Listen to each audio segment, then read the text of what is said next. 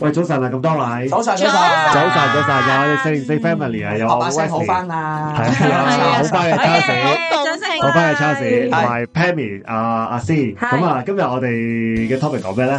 今日啊 Charles，你犀利啊！你俾我哋喎今日咧就係我哋講即係呃誒街市啊，好貼地啊。係街市啊，大家喺街市裏面有啲咩見聞啊，或者咪趣聞嘅故事嘅話咧，係咁啊大家都可以分享。因為點解咧？即係早前咧，我哋啲朋友同我講咧，即係話啊，而家咧香港啲街市咧越嚟越即係先進啊、多元化啊，係甚至咧好似做到誒、即係要有主題式啊，有主題聽落。係啊係啊，，因為佢目的有主題式。就係要同超市抗衡，我哋直接競爭對手係嗰啲嘅連鎖超市啊嘛。咁、所以依家啲街市咧，其實咧都已經係誒，即係好有競爭力啊。咁啊，即係我其實好少入街市嘅。 通常咧，即係我哋啲男士大咧概，我哋啲男士係點咧？通常啲街市就會係出面企喺度噶嘛。你會見到啲街市外面咧，一班男人攞住個手機，然後跟住喺度撳撳撳，唔知喺度等乜。啊你咪等手嘢咯。係啦，咁咧太太完咧，太太咧就喺入面咧就買完晒之後咧，出到嚟咧就交俾佢佢嘅另一半咁啊，跟住走啦咁樣。係咁通常咧街市外邊咧都有一個好好嘅 meeting place 咧，我成日以為咦呢班人係咪喺度玩 Pokemon 喺度捉嘢咧？嗯仲有人玩啊，係咪？喂喂，有有有有㗎，啲長者長者成日玩嘅，啊唔係長者㗎，都仲有細路仔玩嘅，唔係唔係唔係冇辦法。謝長有好多人仲玩緊係啊嘅。係啊，都仲玩緊嘅。咁啊誒，好，嚟咗係啦呢題，個係我哋返返去街市先。係啦，即係街市外圍就會見到一班咧，即係類似好似玩緊 Pokemon 嗰啲咧，嗰啲咁嘅人喺度喺度等太太，或者係等一啲喺入邊買緊嘢嘅人啦。咁、再外圍啲咧，就會發現咩咧？就會外圍一排車，嗰啲咧就係咧，即係可能嗰啲人咧，即係揸車嚟啦，咁啊放低咗即係嗰啲誒太啊太或者係工人，咁佢咧就喺架車嗰度咧就喺度等啦。咁啊，其實街市咧嘅外圍咧已經係見到咁樣幾環嘅景象，咁佢呢個一定係好出名嘅幾有趣嘅都。不過其實嗯咧嗱，因因為咧我去開嗰個街市咧邊，個啫？講埋啦，係啊其實唔係我就係想講我去開嗰個係瑞和街街市嘅。係你知上，和街街市咧，佢佢唔係一個室內嘅街市嚟噶嘛佢，少斜斜地添佢嘅，其實係 一個誒、呃即係開放式嘅街市嚟嘅。嗯。係咁啊誒，我所知咧，其實咧好，因為可能嗰度啲嘢齊啦，佢係好多人嘅。嗯其實誒誒、呃到而家都仲係好多人會去嘅。咁啊誒，佢、就嗱。佢就少啲，就好似阿 Charles 嗰樣嘢咧，話喺個外圍嗰度咧，有人喺度等嘅，因為佢係開放式噶嘛。嗯係但係啊啦，咧，佢嗰度咧就有 Charles 頭先講嗰樣嘢啦，就係、嗰個泊車嘅問題咧就好麻煩嘅。嗯。即係佢出邊咧就拍咗好多誒、呃可能落貨啊，我唔知或者係啦，真上落係貨海鮮啊嗰啲咁嘢啦，係啦，係啊，上落貨或者係揸車去啊，搞到咧出其實咧好多時咧，你去瑞和街嗰個街市咧，你係要誒、呃行出馬路嘅，係啊，因為係啊其實嗰度又多人啦，你又冇辦法去行出去，但係因為咧出邊泊晒車咧，你又覺得想出邊冇乜車，咁你又行出去啦，嗯。咁啊誒誒少少少少擠迫咁樣咯，嗰度就係啊不過嗰度係多擠迫嘢真係嘅，都係街市嘅其中一個特色嚟。特色嚟嘅。冇錯。係啊，要要嘅如通果街通市唔撞撞擠咁迫，應該樣。就係賣晒啲貨啦，差唔多貨尾嘅時候先會多翻啲位咯。喂，你哋你哋你哋以前去街市咧，有冇有冇啲咩特別嘅深刻嘅體驗啊？你哋我細個嘅時候咧，係有俾啲雞嚇親嘅，因為話說咧，我啄以味誒誒，因為佢個頭咧，以前嘅街市咧係啊係嗰啲雞係唔會有塊誒膠板去阻隔你同埋即係自從禽流感之後啦，係自從禽流感之前啦係咁啦禽流所以感咧之前咧你有一應個該要雞籠啊，要澄清就係而家其實街市係相對少咗買活雞嘅，係嘅而呃都少咗 Perry 講緊嘅係買活雞嘅，我以前真係暴露年齡係係。係係咁因為細個咧係阿嫲，即係阿嫲湊啦，咁阿嫲就會拖埋你去街市啦。係咁啊係啊，你都知小學生咧，其實你同嗰個雞咧嘅嘅高度其實差唔多嘅啫。嗯你同我雞籠嗰個都係高高係係係跟住咧，嗰啲雞咧又真係好活躍咧，成日伸個頭出嚟喎。咁我有陣時咧行近嘅時候咧，我有啲位會俾佢嚇親嘅，因為佢唔係就係一隻雞，你諗下成個雞籠入面咧，嗰啲雞係勁逼咧，即係好多個雞頭咧，就不斷咁樣伸出伸入大伸家個出畫伸面入見咁到咧，樣嗰啲雞咧個樣好兇悍咁樣對住個小妹妹咁樣係咧啊，係咁喺度伸出嚟，其實其實佢冇啄到我嘅，但係嗰個情景當中，哇咩事啊？喂佢哋眼神都自好己做運動喂嘅，但係咧，我我真係有一個有一個經歷咧，就同阿誒 Pammy，即係可唔可以話啱啱相反咧？係因為咧以前咧誒、街市咧就好多金魚檔嘅，咁係以前咧金魚檔咧除咗金魚之外咧，其實係有得賣雞仔、鴨仔同兔仔嘅。我哋睇埋埋倉鼠嗰啲，睇咗埋啊倉鼠嘅，咁佢哋咧誒以我即係我嗰個年代啦，其實佢哋擺出嚟咧就好隨意嘅，即係一個紙皮箱咧，入係啊邊擺晒啲係掣嗯哦係而家係你以自己前唔使領牌噶嘛，係啊，以前就你走你邊掣咪捉捉起佢捉咯。佢佢咁係我我成日走去玩啲雞仔嘅。啊，咁咧誒誒，即係倒翻轉嚟講，我係誒嗰陣時係幾開心嘅。咁當然啦，即係自從呢個禽流感爆發之後咧，嗯就呢樣嘢就就已唔經再少容咗許啦。啦，甚至好似而家咧，我覺得好似街市咧就好似少咗金魚檔 嘅，我覺得 Wesley 你嗰個都係雞仔，Henry 嗰我啲係大雞雞。㗎靚啊係啊唉有啲同埋我另外一個關於雞檔嘅經歷咧，嗯係我真係見過一隻雞咧，因為咧以前嘅走雞啊雞唔係，佢咧咪捉咗只雞啦，綁好咗咪掉落去個膠桶度嘅，啊咁個膠桶其實都有一個成年人嘅高度啦，即係大一個成年女仔嘅高度啦。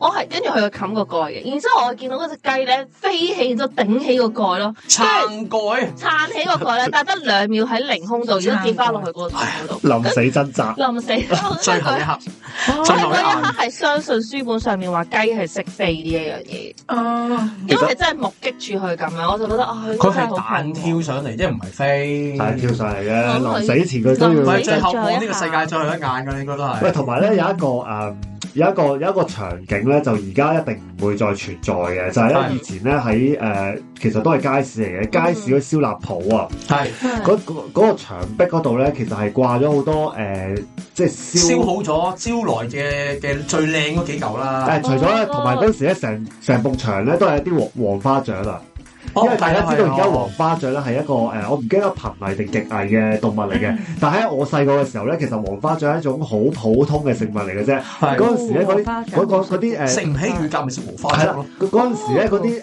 燒臘鋪咧，成埲牆我諗有過一百隻啦，嗰啲黃花雀掛晒喺度，即係燒好咗嘅。啊就掛出去賣嘅。咁啊，即係我細個嗰陣，梗係覺覺得唔係啲咩一件事嘅。咁但係其實而家睇翻咧，係一件誒點講咧，即係誒而家係一個一個絕，即係一個一絕個咗跡嘅絕絕咗跡嘅畫場面景咯，啦，係啦。絕咗跡因為而嘅畫面家係誒黃花雀係食到就係絕種噶嘛，係咁啊唔可以啊，再食噶嘛。咁但係以前就會哇，原來係咁一個咁普遍嘅一個一個一個食物嚟嘅咁樣樣咯。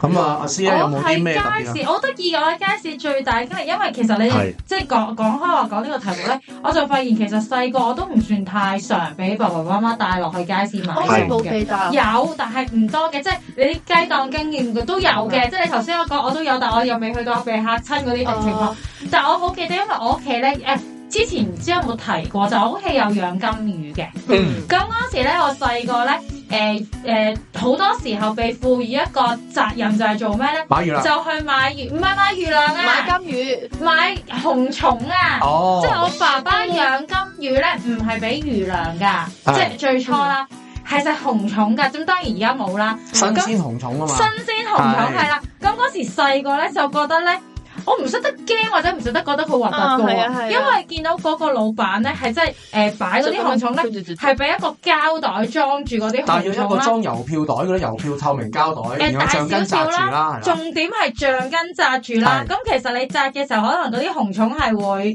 即係爬咗上嚟嘅。咁你嗰時覺得好得 意咯，點解有啲嘢喺個袋度喐嚟喐去？呢個係我最深嘅誒、呃街市嘅畫面，但係到到後期，因為都係冇咗呢一樣嘢，冇得買嗯而紅家蟲啲紅啦。蟲咧，譬如雪藏紅蟲啊，雪變成一磚藏，磚啊。啊呢個係啊核突，你因為而我家覺得係去，你而家去嗰啲去去嗰啲誒誒，佢賣賣賣魚糧嘅地方咧，嗯紅蟲已經再唔係咁樣攤開咁新鮮啊㗎啦，佢都係急凍嘅已經係啊急凍咗，變成一磚磚咁但係樣因㗎啦為就係誒冇咗新鮮紅蟲之後咧，誒、我就冇咗呢個任務啦。嗯咁爸爸就轉咗買魚糧啦，咁就唔使我買啦就唔。使再買咁但係你覺得細個嘅時候，因為咧呢樣嘢係幾樣嘅，就係、第一，你第一係可以攞到錢。嗯，去幫爸爸，即係可能佢哋喺茶餐廳飲緊食食緊早餐，嗱你幫我去買誒、呃一一兩蚊紅蟲咁樣樣啦，嗯你係覺得嗰個任務好光榮啊，係。即係自己走落去買，話俾個叔叔知我要爸爸紅終於有蟲。任務俾我啦，係啊，爸爸終於有任務啦，跟住就要望住，同埋好得意嘅小朋友，你會覺得呢叫啲活生生嘅啊嘅，即係同同阿誒 Wesley 講雞仔係一樣，咁樣放落個袋度，你覺得個個老闆好厲害㗎，因為佢唔驚嘅，佢可以就咁樣攞個刀，同攞個叉就係撥撥撥撥通落常個用袋叉度用咁羹樣，嘅，叉嚟㗎，叉係啊，叉犀嚟利㗎，犀係啊，利。喂其實好似迷你動物園，其實咧，我仲想講多一樣嘢好嘅，呃即係關於個街市。其實咧，因為咧，誒喺誒即係誒講埋只 cam 咧，即係嗰只街頭霸王二咧最盛行嘅時候咧，街市咧其實有好多誒、誒以前即係其實打機咧，基本上要去機鋪嘛。係啊，咁咧，但係咧，其實咧好多誒、呃街市好多鋪頭咧，例如啲文具鋪啊、誒係啲士多啊、哦雜貨鋪啊，佢會擺一兩部街機喺度我有嘅。玩過，因為咧，誒，其實點解你呢，咁我我我幸福嘅估就應該其實唔得嘅。咁但係因為嗰 啊時嗰時，哇！咁即係街，大家都記得街霸嗰時嘅熱潮幾厲害啊！咁梗係係擺咗兩部啦。嗱，咁咧嗰一兩部擺出嚟嘅，嗯，但係咧，其實咧我以前細個嗰陣咧，誒、好多小朋友知窿路嘅話咧，其實咧某一啲鋪頭咧喺行行入去佢誒。入面少少嘅地方係入嘛？邊少少嗰度咧，仲有啲隱藏嘅遊戲機去玩嘅。其實咧，嗰、個咧係一啲賭博嘅遊戲嚟嘅。哦，咁咧誒誒嗱，佢出邊就擺部街霸啦，其實都唔係好得噶，但係都可能街霸冇乜問題啦。佢入邊咧有一部咧類似老虎機嘅嘢嘅。嗯，我曾經玩過嘅，咁咧入一蚊落去咧，跟住咧佢可能嗰、個誒嗰、個格仔係咁轉轉轉到某一個停咗咧，嗯，咁佢、就會打，佢真嗰係啲打叫咩翻咩咩水果機啊嘛，係啊水果機係水佢果就會機啊誒、假設佢真係去到誠意，咁佢真係會跌翻兩我蚊我知出嚟喎。邊啲啊，我知邊啲啊。其實根本係一個非法聚賭嚟係嘅。啊，呢個係咁咧，我細個就唔唔會理係咪非法聚賭，哇你咁覺得好刺激嘅，玩啫嘛因為最最普遍應該係一啲誒，我如果你有冇記錯就係五個乒乓波啊嘛，啊乒乓波五係都個係乒其中乓一樣嘢波，，咁你就透過咧，你你好似玩彈彈彈珠機珠。咁樣，如果係咪啊五個打橫，呢五個打直咧，就會有禮物嘅。呢呢個呢咁個呢個就最經典，呢依家啲都有㗎，係依家誒仲有㗎。但係而家就俾禮物啦。但係我以前嗰部咧係誒，即係可跌能錢佢佢而而家家畫面咧就直接俾錢喎，係啊，入一蚊落去，跟住佢就會閃下閃俾下，翻佢就啲啊翻買嚟你咁樣。某某一個某一格停咗，佢唔係直情 credit 啊，佢直情跌翻啲一蚊出嚟啊，哇即係呢仲個真要係係好錢喎，唔係嗰係啊啲誒冒險樂園唔嗰係啲唔俾係代幣啊，都少佢我哋喎根本係非法聚賭嚟嘅，根本哦就即係當然係嗱，呢個講到明先就肯定係唔啱嘅。唔啱而嘅家而家更加唔啱啊！但係以前咧就誒，偷我雞咯所知咧就冇人捉到咯，或者係冇人係啊，就其實咧就唔係淨係一兩，唔係一兩間嘅，好多間嘅其咁實。其實裏邊嘅應該唔係小朋友，應該係大人喎。唔係，但係誒、呃因為佢一蚊啫嘛，所以其實好多小朋友玩即係你嘅。慳翻啲因錢都可為以你你玩咯你每次玩一蚊，即係玩得一蚊嘅嗰陣時嚟講以小咧，博大啊，係啊，以誒嗰陣時一蚊可能都係一個小朋友嘅一嗰啲零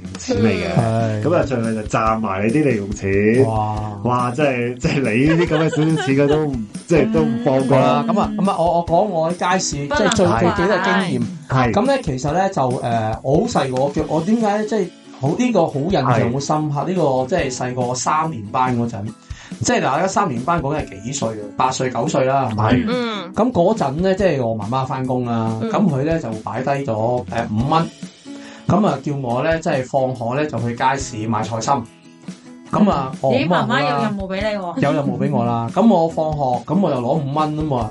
咁我話買買完之後上到嚟咧，咁我媽放工翻嚟，望住隻菜心，佢就好嬲咁同我講：呢啲買嘢㗎，呢啲咩菜心嚟㗎？又霉又爛，哇！垃圾咁樣，你點會買呢啲菜心翻嚟㗎唔？識揀啊？我俾你睇下，你會唔會食啊？我而家俾你整，你會唔會食呢啲菜 心啊？鬧得我好勁喎！即係意思即係話我點解會買到啲咁嘅菜心？咁我嗰一刻咧就誒、呃即係諗緊我嗰刻點解會咁樣買咧？因為我就一入到去我就揾最近嗰檔，嗯買完即刻走，即係好老實講，真係好求其嘅啫。又有菜心啊，咪菜心咯，買菜心咯咁樣。咁啊，如咁啊之後咧，我阿媽好似成兩年啊，去到五年班尾啊，都冇再叫我去街市買菜。嗯，跟住五年班尾啦，差唔多升六年班，我好記得個時間嘅。我媽再俾一次，今次俾八蚊我，你知啦，inflation 啊嘛， 加粗嗯俾八蚊我，佢又叫我買一斤菜心。我好記得兩年前個教訓，俾佢鬧到飛起。跟住我我我攞住八蚊，我企喺街市我喺度諗，因為我真係唔識揀啊嘛。係咁我我點樣可以八蚊買到啲靚菜心咧？我企個街市真係就咁企喺度望住咁多菜檔，檔檔都差唔多，檔檔你話靚唔靚？我睇清楚啲品質，嗯全部差唔多。咁我喺度諗啦，八蚊點樣可以買得靚菜心又好咧？至少俾阿媽賺翻鑊啦，係咪先？我等咗好耐之後，我諗到啦，我見到有一檔係特別多師奶去買嘅，哇，係啊，呢個係一個指標啊。跟住我即刻我就去，即係隔離咧一有啲有啲檔係一個人都冇啦，嗯有啲檔咧就可能得一個兩個啦，有一檔咧企咗六七個人，嗯咁我老闆娘做都做唔切嘅，咁我就埋去買，咁我買完之後咧翻到去，哇媽，誒、誒，即係我叫阿偉啦，阿偉，哇，今次啲菜好靚喎！啊八蚊有咁多嘅，我叫你買一斤，你買咗幾多啊？呢度成斤幾都有喎、咁樣。我話係咩？係咩？冇啊，我都係八蚊啫 嘛。我話哇，呢呢今次啲菜好靚喎，啊又又大棒又又又又清又誒嫩喎咁樣。嗯，咁我咧即係呢個教訓咧，即係我就會知道，如果當咧大家咧，即係如果都係唔識買唔識 Ừ. 揀咧。嗯最好咧，最好咧就係、去最多人買嗰檔，最多人買嗰檔。呢個係最保險啊。係啊，後尾咧我再再演化到另外一個策略啦。呢、個策略就好犀利嘅。呢、嗯個策略就係如果你知啦，如果你去嗰個時間咧唔係咁多人買餸嘅話，你好難搵到好多你人好。難揾到好多人噶嘛。咁咧，我佢就演變咗就係咧扮扮唔識嘢。咁啊，揾緊一個咧貌似好有經驗嘅太太或者師奶咧。啊，咁然後咧就行埋去同佢講，就話啊啊啊啊啊啊姨姨啊，哇！你咁樣 Dạ, 嗌就大件事啦，靚唔係姐。其實其實都係嗌其其實我嗰個年紀嗌佢姨姨其實好正路嘅，佢真係姨姨嚟，我冇嗌佢阿嬋已經死啦，係咪？我話阿姨啊，誒誒誒，媽咪啊叫我咧就買菜心，我唔識揀啊。你可唔可以教我點樣揀啊？於哇，於是咧姨姨即刻專家上身啊！嗱，呢啲菜咧要咁樣揀，呢啲咁樣揀，嗱呢啲咁樣揀咧就靚啦咁樣。跟住之後咧，佢仲同我向個店主講價，跟住我我我要要一斤，跟住一斤佢話揦多兩條落去啦，有冇葱啊？我俾埋佢啦咁樣， 幫我爭取埋。跟住嗰檔翻去又俾我我阿媽又賺一次。我諗咁啊呢個真係經驗學習法嚟嘅，你即係你個經驗由一個俾阿媽鬧到不得了嘅經驗，係啊，已經變跟住到我咧哋俾阿媽演變賺咗就係啦。係啊，咁咧之後咧就誒、呃即係之後咧開始咧，真係識啊，識識識得揀啊嘛！你買多幾次就唔使問人噶啦嘛。嗯咁、你就知道哦，平均菜價係幾多，你攞到個平均數，大約邊檔抵邊檔靚，你就會識得去揀啦。咁、嗯但係小朋友你要靠靠你你未有咁多經驗噶嘛？嗯咁你依家咁大個人，唔通買買菜心都唔識買咩？係咪？嗯咁你以前細個點咧？咁就呢、個呢、個體驗咧，即係到我今時今日都仲記得嘅。不過而家咧就可能誒、呃感覺上會少啲啲咁嘅 case 嘅，因為咧而家咧即係可能太細個咧，啲家長咧就未必會俾佢自己出街嘅。嗯其實咧，我知以前細個咧，我記得我誒、呃第一次落街買嘢咧，就好似都係六歲嘅。嗰陣時咧，我阿媽叫我落街咧，喺街市外圍嗰間誒、呃、麵包鋪買蛋撻啊。嗯咁咧誒，真係特登俾我去買下嘅。嗯我唔記得咧嗰、個職員找錢嘅時候咧，因為嗰個 counter 太高啊，我唔我隻手伸唔到去攞啲錢啊。係要拎即係我隻手俾咧你。伸，我隻手伸伸到盡咧都掂唔到，掂唔到嗰個硬幣，嗯啊跟住搞咗好耐咧，跟住先有個職員即係褪前啲，褪前啲俾我攞攞翻啲錢咁樣樣嘅，係咁。但係咧，我相信咧而家咧可能基於一個安全嘅理由啦，就其實就少啲咁細個小朋友咧就出去自己買嘢我嘅諗，第一樣就係頭先你講安全理由啦，第二就係其實好多時而家嘅爸爸媽媽去買嘢咧，都係去咗連鎖超級市場啦。係啊，即可係能你都唔諗係佢買嘅根本下，你連鎖超就。級市，另外就唔係自己買啦，基本上已經一係啊係工。人姐姐係買啦，咁啦。但係其實頭先嘅誒，即係頭先阿 Charles 或者係 West 嘅分享都可以帶俾一個信息，就係、其實咧有一啲嘅好看似好少嘅任務或者看似好少嘅經歷咧，其實對小朋友嚟講真係記一世嘅。嗯即係由譬如我由我買紅廠，你諗下我嗰時真係好細嘅咋，我可能真係六歲，誒、由茶餐廳行過去，可能即係五分鐘路程。咁但係你會覺得自己係哇好叻啊！我可以做到一啲嘢，可以完成到父母俾自己嘅任務。其實我都覺得好重要。咁當然你話而家可能有時倒翻轉，係爸爸媽媽都唔識得買菜心啦，即係佢都未識睇菜心係點樣。通常叫阿姐揀啦，姐你揀。係啦，咁誒貴貴平到不時重要嗰啊啲係咪？咁但係我自己都會覺得啊，如果真係爸爸媽媽都 Ừ. 嗯想啊小朋友可以，點解我第時候講覺得講小朋友唔夠獨立啊成咁樣？其實呢一你唔俾啲機會佢獨立，明唔明係啦白咯其實可能我哋頭先講嘅一啲小畫面咧，都係俾小朋友獨立嘅。誒、點解話去超級市場買嘢冇咗呢一樣咧？因為譬如我哋去買菜、嗯，嗯買紅蟲，或者頭先阿 Wesley 話去買蛋撻，你係要去講啊。你係要同嗰個 sales 講，我想要乜？譬如你話你要買菜，我要買菜心，媽嗯咪要買話幾多要我買係八啊蚊菜心。嗯，八蚊未必係一斤噶喎，而家係啊就得半斤添啦，而家係啦。咁但係你要話俾人聽，但係你喺超級市場唔係噶嘛，你攞咗個包菜，媽咪話八蚊，咦呢包菜八蚊喎，攞咗 Ừ. 俾錢，嗯你係冇咗個交流啊，即係變咗小朋友係。誒、我哋成日講啊，點解小朋友好似唔識得同人講嘢？但係當你逼住去買嘢，你要同人講，我去買紅蟲嘅，我要同嗰個老闆講，爸爸要我買乜嘢，我要講俾人聽，人哋會同你有回應，你要識，你會好下意識識得同人哋講唔該多謝。嗯其實呢啲都係誒好實際嘅教育咯，係係體驗式嘅教育嚟嘅，係啦我。覺得呢個係咧，就係將書本上面見到嗰啲圖片咧，完全係實實在在投射出嚟，然之後你就去練習體驗咯。即係而家所謂咩沉浸式嘅體驗，其實街市就係 Sally 係呢種，你都放佢落去做呢一樣你將佢嘢變成理咯。論化啫。其實呢啲即係好老實講啦，誒、我就覺得唔係話誒小朋友細就唔可以俾佢試，嗯，嗯，係係你爸爸媽媽覺得佢唔得，你先至唔俾你佢去試。試，嗯，即係好老實講，有啲而家小學生五六年班，有可能爸爸媽媽仲唔係好放心佢自己過馬路㗎。嗯，嗯我唔係講話誒冇交通燈，係有交通燈、有紅綠燈、有有綠燈指示嘅馬路，佢都驚佢有問題㗎，我覺得驚你可以佢唔識過馬路㗎。遠望咯，但係你都要俾佢自己試下。嗰條馬路仲要係日日都行，日日都行，嗯行行嗰陣你不斷同佢講無數次嗱綠燈啦，嗱啲車點嚟啊，留意啊，啲車停定你先好過啊。你係自己教育都教育咗成咁精以年計啦。嗯哦，升五年班啦，可唔可以俾佢自己試下翻學過一條馬路啊？唔好啦，一陣間有咩事咪點，好麻煩啊！有陣時都係唉，橫掂我都得閒，我跟埋佢去啦咁樣。嗯，咁佢咪永遠過馬路，都人拖啦，咪黑埋眼過馬路咯。以後你或啊習者慣對住部手機過馬路咯，係啊係因為永遠有人帶住我，我安全我就唔會再望車噶啦咁樣。係咁所以有陣時你話小朋友得唔得咧？其實係睇個大人覺得佢得唔得，或者俾唔俾信心佢得唔得咯。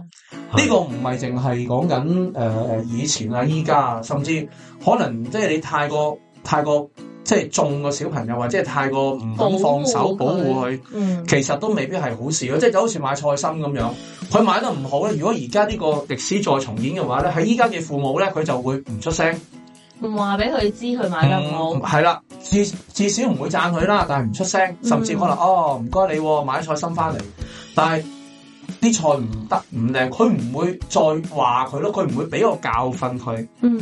即係佢佢唔會，佢會覺得哎呀佢都幫我買咗菜心翻嚟已經好乖㗎啦，即係你要調翻轉你信翻佢個草樣嘢，但係你要同佢講喂呢個 quality 唔得喎，啲質素唔掂喎。即係嗰種真係指住我嚟鬧嘅。喂，你點會買呢啲菜啫？俾你自己都唔會食啦。你點會買呢啲菜？點會揀呢啲菜啊？真係鬧喎。咁但係你鬧咗人，你就你個印象深刻啦。呢知一個一個教訓。嗯咁你下次你就知道我點樣唔會再俾人鬧。好似我企企咗五分鐘，我點樣買翻去唔會俾人鬧先？老老實實，係即係嗰一刻我係會咁樣諗咯。係好啦，咁啊講翻講街街市市教訓 啦。咁啊係啊講翻呢個今時教今訓日想當年啊，上咗大半集啦。係喂，今時今日大家咧仲有冇入啲街市啊？其實有我冇發覺係啊好少嘅，原因咧，因為我附近係冇街市嘅，其實即係我係要專登搭車去一個地方，即係搭可能五分鐘、五至十分鐘嘅車咧，我先都至係去啊！到大一部個分商街場而市。家咧都會係誒、即係即係誒連鎖式嘅大型超市，係啦，裡面有有啲嗯晒菜肉魚，咁、你都而家上嚟講，佢都係係等於做埋街市嗰份咯。所以街市咧，好係啦，似有少少唔同咗，啊咁揾但啲有去過街市嘅人先。係街市唔係，其實咧而家啲街市咧，我有去過下係嘅。咁誒、呃我感覺上咧誒、呃首先一定係乾淨咗好多啦。咁啊，有冷氣啦，係啊。咁啊誒，呃但係你話啲鋪頭，啊依家嘅街市咧，能夠分開兩類。第一類咧，就係、好似你頭先講傳統瑞和街啊、大成街啊呢一類咧，即係舊有嘅街市。新嗰啲咧，通常都係會係領領展啊，即係啲公屋啊、領嗯領香港匯、街市咯領展裏面直接係嘅街市檔咯。係咁啊，全部經過大翻身，咁就會有你講嗰啲冷氣啦、誒質素好靚啦，冇以前嗯即係開放式嗰種隨和街、大成街嗰嗯種咁嘅感覺咯。咁有而家街市咧就生蠔賣講緊主要係呢兩種咯。係係同埋有一種係啊，仲有一種好奇怪嘅就係、如果大家有留意，譬如旺角街市啦，哦或或者如果你鳳凰村，其實冇一啲嘅市政嘅街市咧，嗯你會發覺有趣嘅位係入邊街市係冇鋪頭開嘅。哦，係啦，係冇鋪頭開嘅，咁但係咧喺街市嘅外圍咧係有好多嘅賣唔同嘅位唔同嘅食物啊、唔同嘅蔬果啊、唔同嘅肉類嘅鋪頭嘅，最經典就係旺角街市啦。係係啦佢入邊而家冇鋪頭開咩？而家係啊，倉嚟嘅，應該係未，即係人哋計過條我以為數，佢成租底嗰層計係唔到，做唔到地啫，做唔到或者哦我啫。嚟做倉，跟住約出邊買嘢咯，即係我諗冇人我諗入去嗰嘅個係商個業街決定市。嚟係嘅，啊個牌即係個位喺度噶啦，你想租啊？咁你睇下計計條數，你有冇得啊賺咯？嗱，點解我想講咧？因為依家咧，其實咧，可能大家都冇留意啊，尤其是依家咧，領展領匯轄下嗰啲嘅街市咧。你入去買嘢咧，唔再係一檔一檔，即係佢哋為咗要同超市競爭。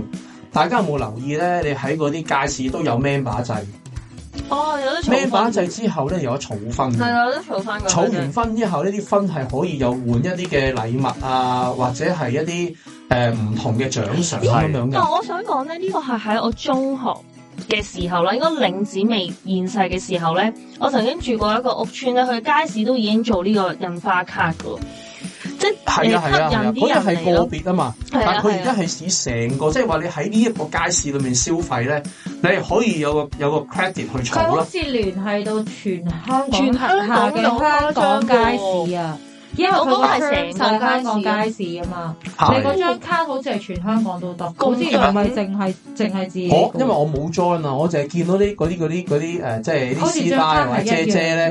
㗎就好中意買完嘢之後咧，就喺嗰度嘟，喺嗰度即係攞分啊，或者係嗯 cam 翻啲積分咯。係啊，咁啊，係所以誒、呃有陣時我哋會討論啊，喺度，哎呀，今期嘅送油啊，係啊，誒、係啊送今期嘅麵送油啦啊，係啊今今期又唔知誒送送咩洗潔精啊咁樣，嗯，即係其實佢哋都係咁交流啲情報啊，咁啊係咁樣呢個係幾有趣嘅，即係覺得即係街市啊都要即係諗下點樣咩辦法去即係同呢個超市抗衡。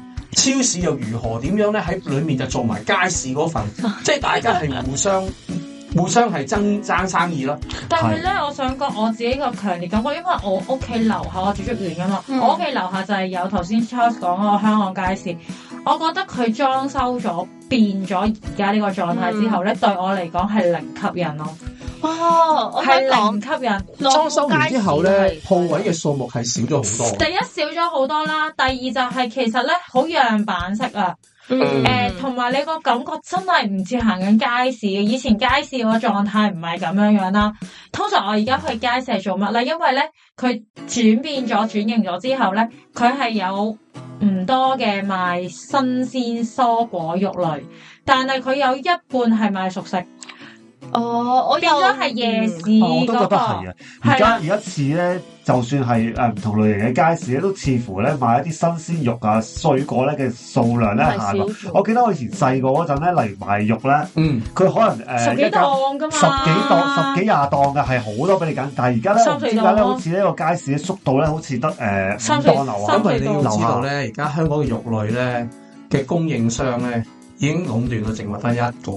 咁呢個都係真係啊，嘅。所以其實佢根本賣咩肉係咧啊都係差唔多嘅。所係以啊所以可以咁講，因為得一檔啊嘛，咪唔封行咯。係啊你個個都只真去係嗰度攞，係咁你攞得，咁你攞啊，咁好簡單啫嘛。你同我攞得多嘅，咁你咪有 discount 咪係大啊，咯。你優惠咁你個優惠大，我咪賣得平咯。咁嗯你點同啲大財團去競爭咧？嗯所以你話街市裏面嘅肉檔係慢慢式微，因為點解？我根本都唔夠超市嘅肉檔競爭。嗯咁我咪唯有唔係買咯。咁再者有陣時咧，我時都覺得咧，誒、你嗰啲誒，你嗰啲裝新裝修嘅街市會變成超市化。嗯唔係係已經變咗。而家超市化應，該啊以前領展嗰啲以前好簡單啫嘛都有啲似㗎。啦我買嗯啊魚，我可以同佢講，我要呢條，誒、我但係我要三分之一，誒、係啊起埋輪，起埋片。你即係你，我可以 add on 好多 service 叫佢幫我整嘅，，嗯即係例如我可能我我要誒就係誒一啲特別嘅要求啊嘅，即係例如可能係我買買雞咁樣噶嘛，啊你同我斬埋啦、整埋呃啦咁樣。有啲咧就係、誒、可能譬如話你買誒、水果啊，你可以誒呢度買幾個，嗰度買幾個，然後誒包埋一包，然後一個價錢咁樣。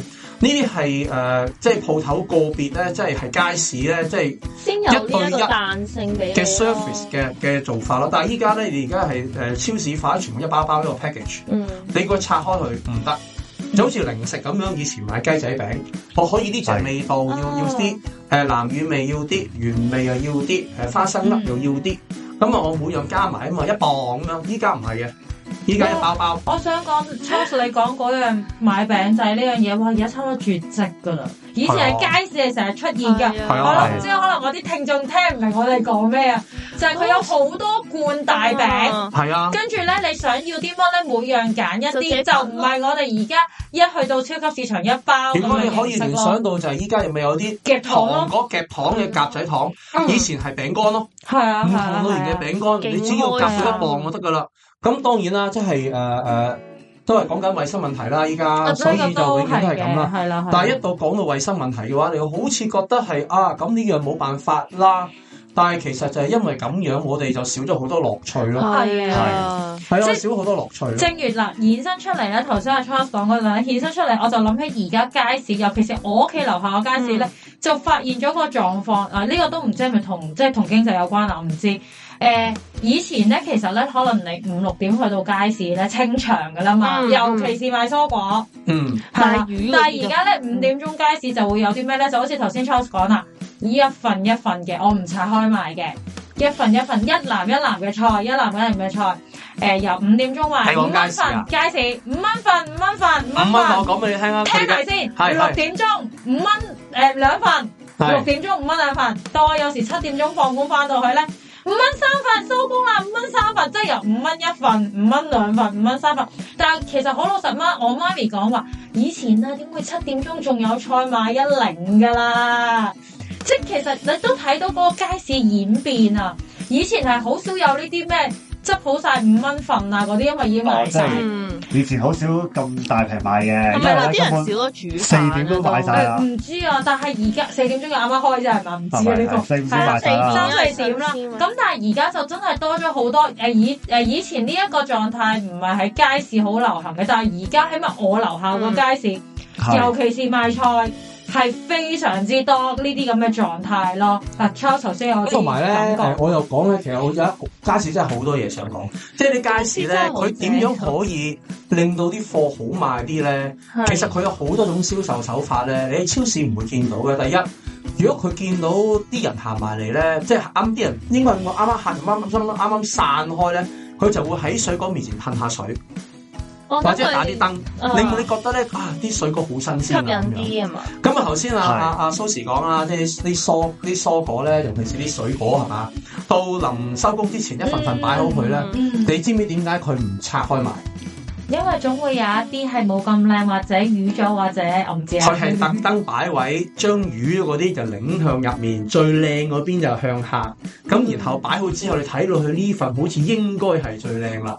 一放咗落袋，你翻屋企發覺可能呢度後面咧有粒啊花啊咁一樣。半一半咁樣。同埋咧，你有陣時你會買嗰啲蘋果啊或者梨咧，你中意咧喺上面咧，係即係個生產商會有一個貼紙嘅，係個貼紙就會黐住，即係代表呢個蘋果係呢個誒牌子咁樣。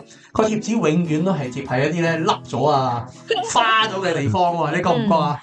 佢遮住啊佢嘛，遮住佢，所以你諗下嗱，我就唔會覺得呢啲貼紙咧係生產商貼咁樣貼啦，我會覺得係嗰、個即係嗰個販賣個小販諗辦法點樣去遮住佢。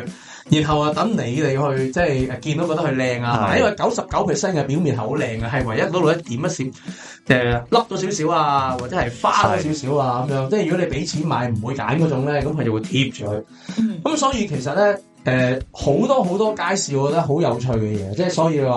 好多生活智慧可以睇到。你哋你哋你哋話小朋友就話驚俾啲雞兇你啊、嗯眼神啊，甚至個嘴啄你啊。其實咧，我細個最驚係咩咧？